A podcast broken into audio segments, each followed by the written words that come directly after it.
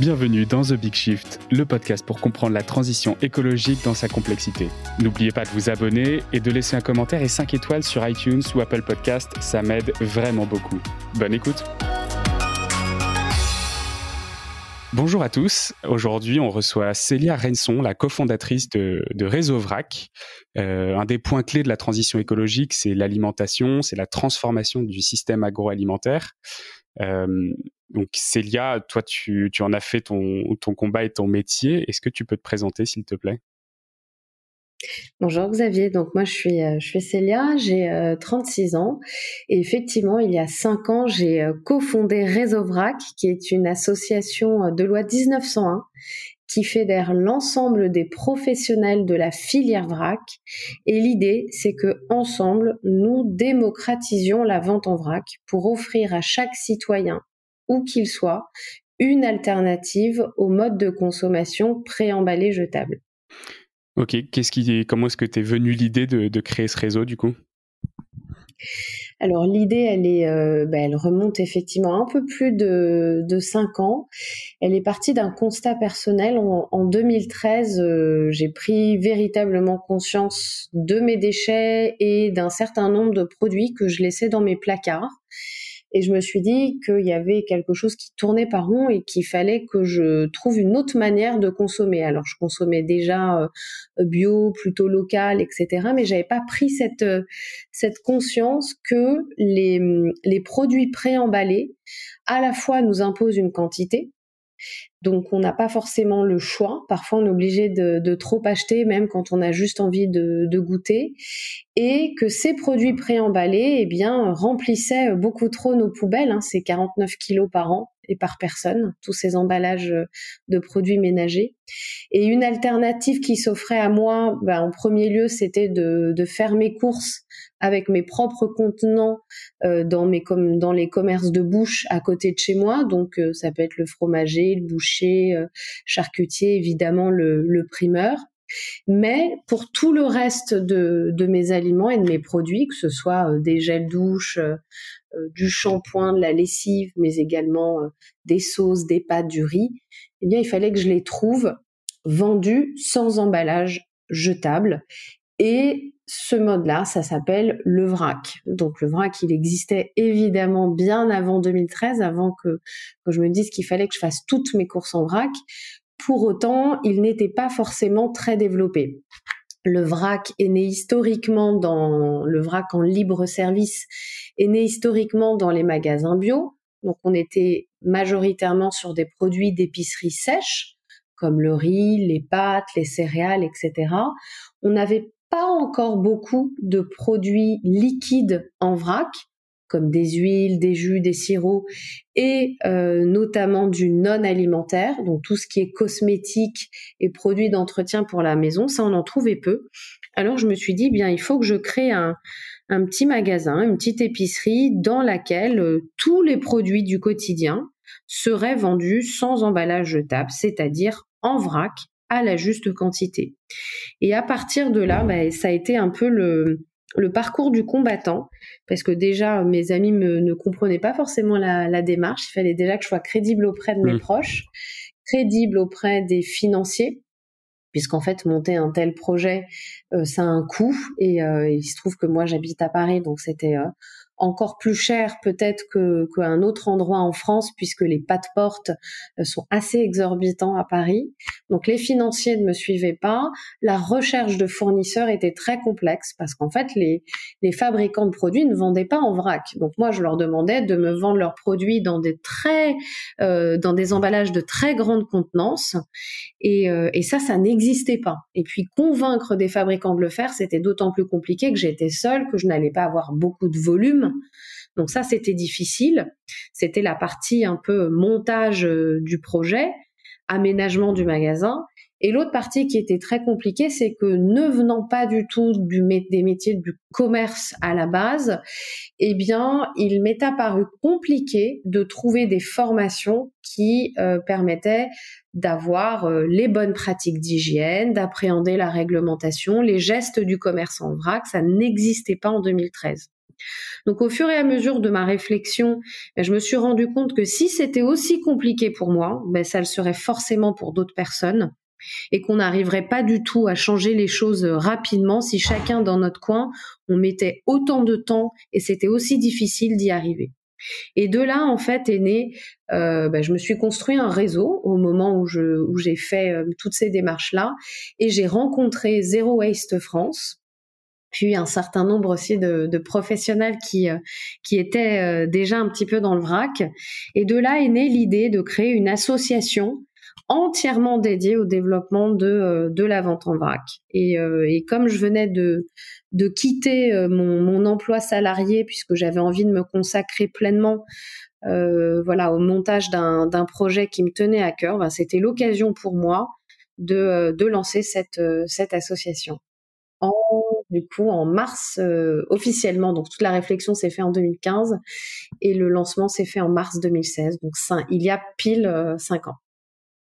D'accord, et ben c'est une super histoire. Et du coup, pour prendre un point de vue un peu macro euh, pour pour le début de cette conversation, où est-ce qu'on en est maintenant? Parce que tu disais 2013, il y avait quasiment rien d'existant. Où est-ce qu'on en est aujourd'hui sur le développement du vrac en France par rapport à il y a sept ans et puis aussi par rapport à nos à nos voisins? Qu'est-ce que tu peux nous dire là-dessus? Bah, deux choses, c'est que euh, la France aujourd'hui est le pays le plus développé en matière de vrac, et j'expliquerai pourquoi. Et en l'espace de cinq ans, on a quasiment réussi à multiplier par 10 ce marché. Donc, c'est-à-dire que avant la création de Réseau Vrac, euh, c'était un marché qui pesait à peine 150 millions d'euros et que ce marché a terminé à, à 1 milliard 3 l'année dernière. Donc, on a presque fait x10. Ça reste petit, hein, pour donner des échelles euh, d'ordre de grandeur. Euh, on appelle ça le marché des produits de grande consommation. C'est le produit du quotidien. Euh, c'est à peine 1%, un peu moins de 1% le vrac. Là, ce marché du vrac, c'est à peine 1% du marché des produits de grande consommation. Donc ça reste tout petit, mais un, on a eu une très forte progression en, en l'espace de cinq ans. Et deux, ça veut dire qu'on a aussi un champ des possibles qui, euh, qui aujourd'hui est infini, puisque le VRAC peut s'appliquer à tous les produits et tous les secteurs euh, d'activité, et qu'on a aujourd'hui la chance en France d'avoir un cadre législatif, un pouvoir législatif qui nous soutient et qui justement nous aide à aménager ce cadre pour le VRAC, ce qui n'existe pas, à ma connaissance, dans les autres pays. D'accord, donc c'est ça qui fait notre, euh, notre avance. Et du coup, ça amène très bien ma, question suivante. Euh, donc on a la loi climat, j'aime bien en parler, euh, qui, en ce moment donc en, deuxième lecture au, Sénat. Est-ce qu'il y a des thèmes spécifiques sur le sur le vrac? Est-ce qu'il y a des conséquences de cette loi sur le développement de la, de la filière en France? Oui, c'est une. Bah écoutez, c'est une loi qui effectivement consacre un article à la vente en vrac. On a déjà eu des articles il y a un an dans la loi AGEC anti-gaspillage mm. pour une économie circulaire, hein, dans laquelle on a amené la définition de la vente en vrac, dans laquelle on a donné le droit au consommateur de faire ses courses euh, en vrac dans ses contenants en lui transférant la responsabilité. Et la loi dernière aussi, on a dit que les produits sous SICO, sous signe de qualité AOP IGP, devaient adapter leur cahier des charges pour prévoir la vente en vrac. Donc on a déjà eu, il y a un an, de très belles avancées au niveau de la loi. Et là, un an après, loi, donc on c'est toujours en cours, donc projet de loi climat et résilience, un article entier consacré à la vente en vrac, l'article 11, qui dit globalement deux choses. Le premier, c'est que les grandes surfaces commerciales, donc c'est les magasins à dominante alimentaire de plus de 400 mètres carrés, doivent faire en sorte que 20% de leur surface de vente ou de leur assortiment produit ou de leur chiffre d'affaires consacré aux fameux produits de grande consommation dont on vient de parler, doivent être pour les produits présentés sans emballage primaire, et y compris le vrac.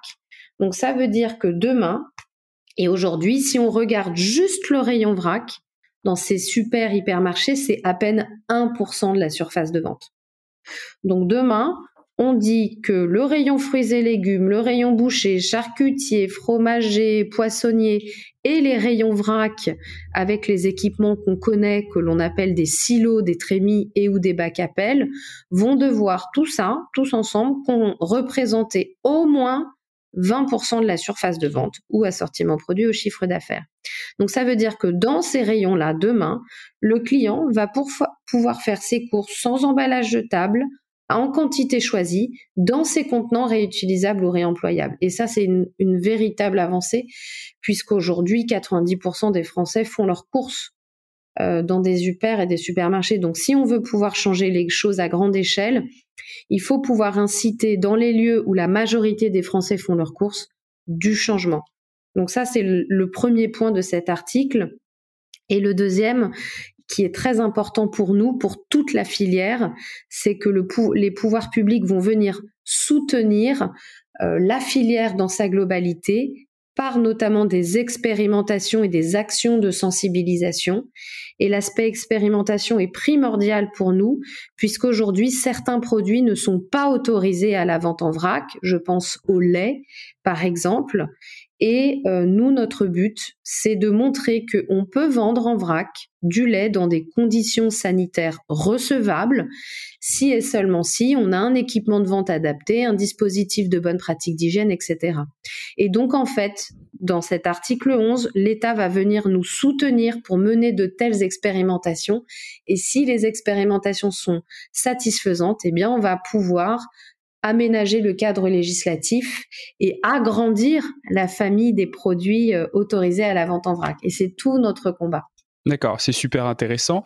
Alors pour reprendre l'exemple du lait, je sais qu'il y a eu d'autres euh, d'autres produits, notamment l'huile d'olive, sur lesquels il y, a, il y a des difficultés à proposer de la vente en vrac. Alors pas forcément pour les mêmes raisons, mais du coup, est-ce que, euh, est-ce que une des difficultés du développement du réseau à ses débuts, c'était qu'il y a une grosse modification à faire dans la chaîne en amont, ou est-ce que c'est pas si gênant que ça? Alors l'huile d'olive, c'est pas tant une modification de la chaîne logistique. Euh, l'huile d'olive est interdite au niveau européen pour des motifs de fraude. Donc on est, comme tu le disais, on n'est pas sur les mêmes motivations que le lait. Le lait c'est pour des raisons sanitaires. L'huile d'olive c'était pour des motivations de fraude. Or, l'huile d'olive, c'est la deuxième huile la plus consommée en France. Donc, il était hmm. hors de question de ne pas autoriser les magasins de vrac à vendre de l'huile d'olive en vrac. Donc, ce qu'on a réussi à faire en France, parce que la France est un pays producteur d'huile d'olive, c'est de nous appuyer sur un agrément qui existe et qui est donné aux conditionneurs d'huile d'olive, donc c'est-à-dire les personnes qui mettent l'huile d'olive en bouteille, elles ont un agrément qui permet de contrôler la quantité d'huile d'olive achetée et embouteillée, donc d'éviter qu'il y ait de la fraude, qu'on en achète moins mais qu'on en embouteille plus par exemple. Et donc on s'est appuyé sur cet agrément et on a demandé aux autorités si, sous certaines conditions, donc on a élaboré tout un process, les magasins de vrac pouvaient posséder cet agrément, respecter un certain nombre de conditions et donc vendre de l'huile d'olive en quantité à la demande à leurs clients. Et on nous a dit oui, ce qui est une belle avancée pour nous puisqu'aujourd'hui mmh. les autres pays européens ne peuvent pas le faire. Alors c'est un peu contraignant parce que le commerçant doit servir le client sous ses yeux, euh, doit réétiqueter, euh, recéler la bouteille, etc. Mais au moins on peut le faire et au moins les, les personnes peuvent acheter de l'huile d'olive dans leur propre bouteille, revenir, etc. et à la juste quantité. D'accord. Et euh, vous avez des relations avec euh, avec les, les, producteurs agroalimentaires. Est-ce que ces transformations, donc notamment avec la loi euh, sur les, les 20% de, de, produits présentés en, en vrac euh, dans les magasins, est-ce qu'ils y vont avec les pieds de plomb ou est-ce que c'est un mouvement commun qui est qui est plutôt engagé par tout le monde de façon très positive?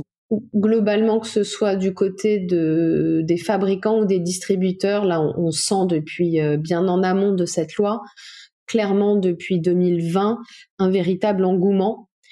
Euh, le VRAC, je pense, a, et, grâce aux actions de Réseau VRAC, on a réussi à montrer qu'il y avait un marché, que ce marché était en croissance, qu'il était crédible, qu'on pouvait lui faire confiance et que c'était l'avenir.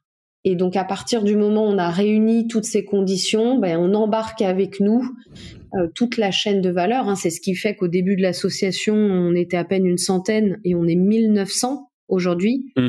adhérents au sein de l'association et que tous les jours on reçoit euh, des demandes d'intérêt de producteurs de différentes tailles donc ça peut être une toute petite euh, TPE comme un grand groupe industriel parce qu'en fait on, toutes on n'a pas le choix. En fait, on est tous obligés de, s'y mettre. Le vrac apporte deux réponses majeures qui est le gaspillage alimentaire et là je, lisais encore là le, le rapport du GIEC qui va sortir là qui a commencé à fuiter le montre on a des millions de, de, personnes qui vont mourir de faim demain. On ne peut pas se permettre de, de surproduire, de surconsommer, de jeter. Et le vrac va permettre véritablement de maîtriser ces quantités d'une part, et ensuite de continuer à euh, jeter, à épuiser les ressources indéfiniment pour les jeter et leur avoir une fin de vie euh, ridicule des, emballages. Je ne remets absolument pas en question le, le, besoin des emballages. Les emballages ont une nécessité euh, absolue pour pouvoir protéger la marchandise et pouvoir la transporter, mais il faudra se, il faut se poser, c'est la question du juste emballage, de son matériau, de sa réutilisation, etc. Et donc, quand toute l'industrie, toute la chaîne de valeur a pris conscience de ça, eh bien tout le monde s'y met. Et donc nous aujourd'hui, on a à la fois affaire à des grandes marques, des petites marques, des grandes chaînes de distribution, des petits magasins qui nous sollicitent et qui se sont déjà lancés dans l'aventure du vrac. Euh, l'année 2020 a été l'année où plus d'une vingtaine de marques a commencé à tester leurs produits en vrac. Et ça, c'est un signe fort, à mon sens, du début de la démocratisation de ce mode de distribution. D'accord, super intéressant. Je reviens juste sur un petit point, euh, puisque tu disais tout à l'heure, euh, effectivement, donc c'est le juste emballage. Donc euh, là-dessus, bah, c'est pour donner un exemple, les bouteilles d'eau, on, on, arrive à, à baisser drastiquement la, la, quantité de matière en PET qu'on utilise pour fabriquer les bouteilles d'eau, donc pour réduire leurs épaisseurs. mais le juste emballage, donc là, effectivement, on va, ça va s'arrêter au moment où on arrivera à une bouteille qui est trop fine, et donc là, le euh, il faudra se séparer de son emballage pour arriver à, par exemple, prendre une gourde réutilisable, euh, mmh. parce que ça, c'est réalisable. Après, le juste emballage, ça va être, par exemple, euh, il y a eu ce débat récemment sur les concombres qui sont emballés individuellement, parce qu'ils mettent trop de temps à être vendus. Euh... En plus, ils pourrissent. Donc ça, c'est ça, c'est ça, c'est une hérésie à mon sens. Je veux dire, le la nature a très bien fait les choses. Hein. Elle a euh, elle a fait en sorte que, que les fruits et légumes aient des peaux. Alors en plus, on a des peaux plus ou moins épaisses qui protègent plus ou moins. Euh, il y a des, des emballages qui, à mon sens, vont à l'inverse de l'allongement de la durée de vie du produit tel qu'elle a été euh, imaginée au départ. Hmm. Et pour nous, bah, la meilleure eau, c'est celle du robinet. On a la chance aujourd'hui en France d'avoir un, réseau d'eau euh, potable, ce serait dommage de, ne pas l'utiliser. Alors quand tu dis 20% euh, des produits qui doivent être présentés en vrac, donc il y, a une nuance là-dessus. Est-ce que ça veut dire oui, présentés sans emballage, euh, il y a une nuance. Est-ce que ça veut dire que du coup en fait tout est emballé en amont ou, ou, pas forcément? Ah bah, les produits sont forcément emballés, ils ne se télétransportent pas de, du, champ, au magasin. Donc évidemment qu'il y a de l'emballage dans la filière du vrac, ce qu'on appelle des emballages secondaires, des emballages tertiaires.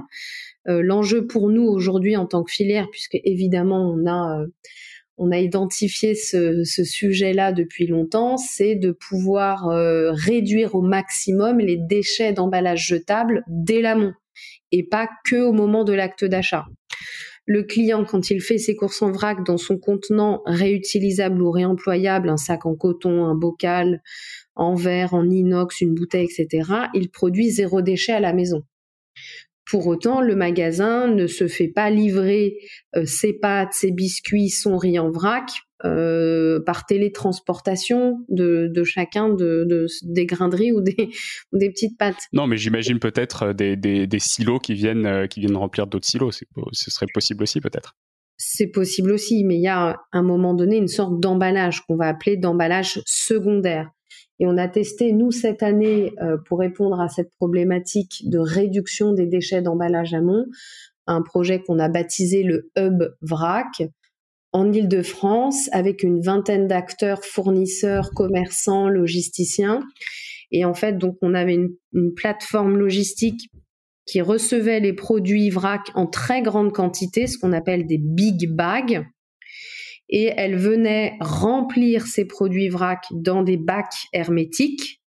Les bacs hermétiques étaient livrés au magasin et le magasin transvasait du bac hermétique du bac réutilisable, hein, mm. dans son silo en magasin, et à ce moment-là, avait, avait zéro déchet.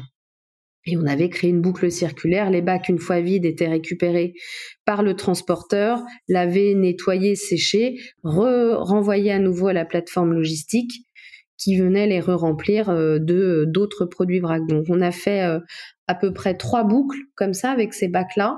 Et là, on est en train d'analyser les, résultats qui, d'un point de vue environnemental, sont plutôt bons. Euh, on a réussi à notamment diminuer le CO2, etc. là maintenant, l'enjeu pour nous, c'est de, de voir s'il y a un modèle économique viable puisqu'il y a des intermédiaires, il y a l'achat de matériel, euh, voilà, il y a un certain nombre de services qui sont mis dans cette boucle et que, et que tous ces services-là additionnés ont un coût et que aujourd'hui, malheureusement, s'il n'y a pas de volume, ce coût-là est largement supérieur à un emballage jetable pour un sac de 10 kilos de pâtes en vrac, par exemple. D'accord. Quand, quand, tu dis euh, d'un point de vue réduction de CO2, je voulais savoir, est-ce que vous faites des analyses ACV euh, pour valider le bénéfice de la logistique du vrac et de la consigne qui est proposée? Parce que euh, euh j'ai lu un article récemment qui, qui, démontrait que les activités parallèles au vrac, comme la consigne, peuvent parfois être bah, contre-productives et désastreuses pour le bilan environnemental global du produit, notamment quand le centre de consigne est lointain euh, notamment parce que la consommation en eau augmente de plus de 170% euh, à cause du nettoyage des éléments. Est-ce que c'est des choses que, vous prenez en compte aujourd'hui dans les, dans les calculs? Bien entendu, euh, ça fait partie. L'idée, hein, quand on, quand on a créé Réseau Vrac, c'était de se dire on veut développer une filière, mais en gardant un impact environnemental et social positif. L'idée, n'est pas de générer des nouvelles externalités négatives, donc on a bien entendu tous ces éléments euh, en tête euh, et, on les a mesurés pour cette phase de test et tous ces voyants-là euh, écologiques qui étaient au vert. C'est vraiment le modèle économique là qui, qui pêche. Après, moi, j'avais vu un, rapport de l'ADEME sur la consigne qui, qui était très positif, mais évidemment, il y a toujours ces, ces échelles de, de, distance, et je crois que c'est 200, qu'il faut pas dépasser les 200 km, sinon ça n'a plus de, de sens, je, je crois.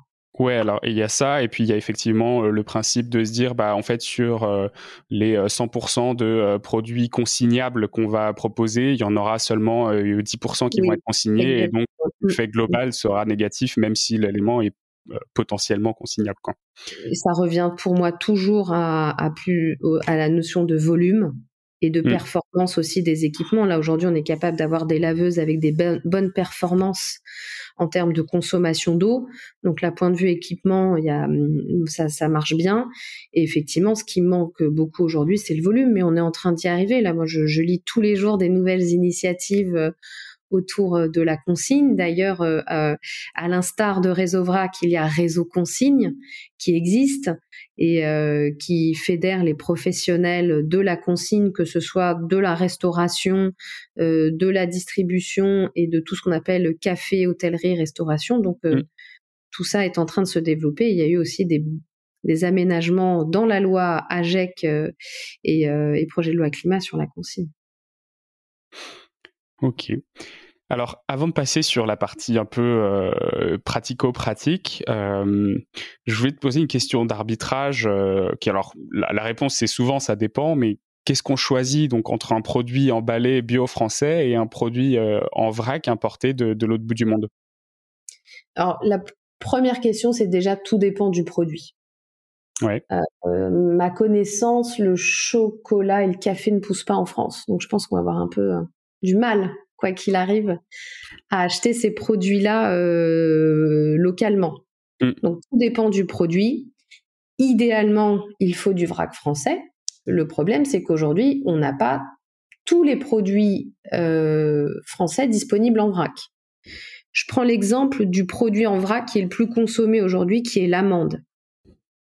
Ben, l'amande, à l'époque, effectivement, on avait en Provence des amandiers. Ben, aujourd'hui, ces amandiers, ils ils satisfont seulement 1% de la demande en amande des Français. Donc, quoi qu'il arrive, l'amande, elle ne vient pas de France, celle qu'on achète. Mm. Elle est produite majoritairement aux États-Unis et ensuite on peut en trouver euh, en Espagne, en Italie, euh, un peu en Europe. Donc là, il y a un arbitrage à faire, bien sûr, puisqu'on ne peut pas l'avoir en France et d'essayer d'aller la chercher la plus proche possible de la France. Mais pour que cela soit possible, bah, il faut que ces producteurs-là puissent avoir, euh, puissent nous donner la possibilité de les acheter en vrac. Et c'est tout ce travail-là, en fait, qu'on est en train de faire et qui fait partie aussi de, de la volonté de Réseau Vrac, c'est que si on montre qu'il y a un marché, en montrant qu'il y a de la demande, on va pouvoir recréer petit à petit des filières en amont pour relocaliser un maximum de production en France. Mais ça ne va pas arriver du jour au lendemain. Et aujourd'hui, on travaille avec d'autres interprofessions en France, notamment des interprofessions de la bio, qui euh, fédèrent du coup des agriculteurs, des producteurs, des transformateurs et des distributeurs euh, de la bio en France. Et on est en train de travailler avec eux sur euh, la possibilité effectivement d'avoir des filières bio vrac françaises sur un certain nombre de produits. Et ce qui est super intéressant, c'est qu'en plus, ça passe le, euh, le poids du choix du consommateur vers le, vers le, le distributeur, si c'est Réseau Vrac qui s'en charge, plutôt que le consommateur euh, dans le dans l'heure qui, qui l'utilise pour faire ses courses et qui doit faire son choix entre euh, prendre du local, du lointain. S'il doit choisir ses amendes, c'est quasiment impossible pour lui. Ah, aujourd'hui, pour l'amende, c'est impossible. Mais ce qu'il faut, c'est-à-dire qu'après, il y a deux choses donc il y a le choix du produit et le choix du mode de distribution. Mm. Euh, et ça, c'est un arbitrage à faire personnellement. Euh, certaines personnes préféreront euh, privilégier du local, mais ne le trouvant pas en vrac, ben, ça veut dire qu'elles restent au système de l'emballage, du pré-emballé jetable. Et, d'autres personnes vont se dire, bah, tant pis, ce produit-là vient d'un peu plus loin, mais euh, je vais continuer à acheter en vrac parce que au moins je choisis ma quantité, euh, je génère pas de déchets, et en continuant à acheter en vrac, bah, je montre qu'il faut continuer à vendre des produits en vrac. Mmh. Donc il y a clairement un arbitrage personnel euh, qui est propre à chacun. Moi, mon but, c'est de continuer à développer le vrac. C'est de pas continuer à développer le préemballé tout jetable mais on mène les choses petit à petit puisque le vrac est avant tout un mode de distribution, ce n'est pas un produit, il n'y a pas de cahier des charges de production. Euh, mais on a envie d'emmener toutes les filières avec nous et surtout de pouvoir relocaliser un maximum de production dans notre, dans notre pays. D'accord. Euh, j'avais une question. Du coup, je, suis parisien aussi. Euh, j'achète une partie de mon épicerie en vrac. Euh, et je suis parfois étonné par rapport au prix de, certains aliments de, base, notamment les pâtes, qui peuvent monter dans certaines épiceries jusqu'à 8, 9 euros le kilo. Alors évidemment, on dit que le vrac, ça permet d'acheter la juste quantité, mais quand il s'agit des pâtes, ben, c'est pas périssable, donc en fait, euh, on n'en gâche pas. Euh, comment est-ce qu'on fait pour, euh, pour passer au vrac euh, sur ces, sur ces produits-là quand ils sont presque, presque 10 fois plus chers au kilo? Bah, écoute, je, ne sais pas où tu fais tes courses en vrac, mais moi, les pâtes dans mon épicerie vrac, elles sont à 3,20 euros le kilo. Des pâtes à 9 euros, j'avoue que je n'ai jamais vu ça, sauf si c'est des pâtes avec des farines de lentilles ou je sais pas, peut-être des choses un petit peu particulières ou, peut-être des pâtes, comment dire, artisanales. Il y a deux choses. Hein, la réalisation de l'économie, elle va se faire surtout parce qu'on achète par petites portions. Elle va pas forcément. Euh, donc ça, c'est le, premier niveau. Et le deuxième euh, niveau, bah, c'est qu'il faut développer le marché. Si on veut que le prix euh, des produits proposés en vrac soit plus abordable, bah, il faut du volume. Il faut industrialiser la chaîne de valeur, puisqu'aujourd'hui le vrac, c'est est très euh, consommateur de main d'œuvre, et c'est ce qui coûte très cher aujourd'hui. Hein, on a pendant 40 ans euh, euh, mis sur le marché des produits qui sont emballés avec des chaînes logistiques et des, des chaînes de production ultra performantes. On ne peut pas concurrencer ces modèles-là du jour au lendemain avec du avec peu de volume et beaucoup de main d'œuvre. C'est impossible économiquement. Donc il y a déjà toute cette partie euh, volume main-d'œuvre euh, qu'il faut agrandir pour, euh, pour pouvoir peut-être avoir des, des, prix un peu plus abordables. Mais ensuite, il faut surtout savoir de quoi on parle. Moi, je veux dire, les pâtes à 9 euros le kilo dont tu me parles, je, je ne sais pas, je, je, je, suis incapable aujourd'hui de les comparer. je t'enverrai une photo. Donc, est-ce qu'on compare bien Voilà la, euh, même chose? Et ensuite, ben justement, euh, l'arrivée du vrac euh, avec des grandes marques nationales, des produits différents, va permettre à tout à chacun d'avoir une palette de prix et de diversité des produits différentes qui va correspondre à chacun à chaque euh, à chaque typologie de personne, à chaque budget et, et c'est ça la démocratisation du vrac, c'est de ne pas avoir un seul riz disponible en vrac, c'est c'est ça ou rien, mais c'est d'avoir différentes variétés de riz, de qualité de produits, de prix de produits pour satisfaire euh, tous les goûts et toutes les bourses. Et alors, du coup, transition parfaite, comment est-ce qu'on fait pour se lancer dans le vrac euh, concrètement? Eh bien, la première chose à faire, c'est, euh, je dirais, d'acheter notre livre Vrac mode d'emploi, un livre qui nous a pris euh, plus d'un an à rédiger et qui est sorti en septembre 2020 aux éditions La Plage et qui est la Bible pour se mettre au vrac de manière très ludique et pratique en fonction de, bah, l'état d'avancement de chacun. C'est-à-dire que même si on se dit ah mais moi je connais le vrac, il y a encore beaucoup de choses à apprendre on a voulu ce, manuel en deux temps. Donc, on a toute une partie un peu plus théorique et une partie euh, euh, pratique avec des recettes, des tutos euh, de produits, de d'accessoires alimentaires et de, recettes alimentaires non alimentaires qui ont été données par tous les commerçants adhérents de l'association. Donc on est vraiment sur des, recettes réalisables à partir de produits que l'on peut trouver en vrac dans les épiceries. Et toute une première partie qui va permettre en fait d'appréhender euh, ce mode de vente, de répondre à toutes les questions, euh, pourquoi j'ai l'impression qu'il y a moins d'informations, par exemple, sur le produit mmh. que euh, en emballé, quel contenant je prends chez moi à domicile pour conserver mes produits, etc. Et on a vraiment voilà voulu ce, livre euh, très didactique et, et, facile à prendre en main. Donc ça, c'est la première étape. Et la deuxième, c'est ensuite de vous rendre dans un magasin de vrac, n'importe lequel, le plus proche de chez vous. Vous poussez la porte et vous regardez ce qu'il y a faut ouvrir les yeux, faut humer, euh, et, là vous allez vous rendre compte qu'il y a des produits que vous n'imaginiez peut-être pas euh, trouver en vrac. Et, euh, c'est déjà la, la, première étape, c'est de se rendre compte de la possibilité des produits. Et ensuite, une fois qu'on est dedans, bah, je vous invite à acheter un produit. C'est tout. Celui qui vous donne envie, en petite quantité bien sûr, euh, pour euh, voilà ne, pas gaspiller et d'avoir cette première expérience d'achat. Et, et, si possible, si vous êtes dans une épicerie vrac, bah, de pouvoir vous faire conseiller par, euh, par l'épicier qui pourra répondre à toutes vos questions et de vous guider. Et, euh, et si ce premier acte d'achat est satisfaisant, ben, de, de, revenir une, une seconde fois avec une liste de courses et en, en ayant par exemple préalablement gardé chez vous euh, vos anciens bocaux de confiture, de conserve, des anciennes bouteilles que vous aurez lavées au lave-vaisselle. Euh, voilà, vous aurez bien nettoyé, séché et que vous pourrez utiliser comme contenant de départ soit pour faire vos courses ou soit pour conserver euh, vos produits, euh, vos produits à la maison. Voilà. Et pour trouver euh, l'épicerie vrac la plus proche de chez vous, ben vous vous rendez sur réseauvrac.org dans la rubrique épicerie vrac et vous regardez l'épicerie la plus proche de chez vous. Voilà.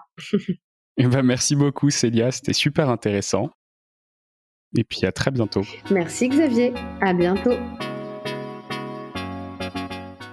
C'est la fin de cet épisode de The Big Shift. J'espère qu'il vous a plu et que vous en avez retiré quelque chose pour votre vie quotidienne. C'est ça le plus important. C'est beaucoup plus simple de parler du sujet sensible de l'environnement quand ses amis ou sa famille sont vraiment informés. Alors partagez le plus possible The Big Shift, ça aidera tout le monde. Et si vous avez des questions, des sujets que vous souhaitez qu'on aborde, des invités que vous voulez entendre, ou tout simplement que vous voulez qu'on discute de cet épisode, envoyez-moi un message sur LinkedIn. The Big Shift est produit par Echoes Studio. Si vous avez un projet audio, contactez-nous sur www.echoes.studio. Merci d'avoir écouté jusqu'au bout. Je vous retrouve très bientôt pour un nouvel épisode.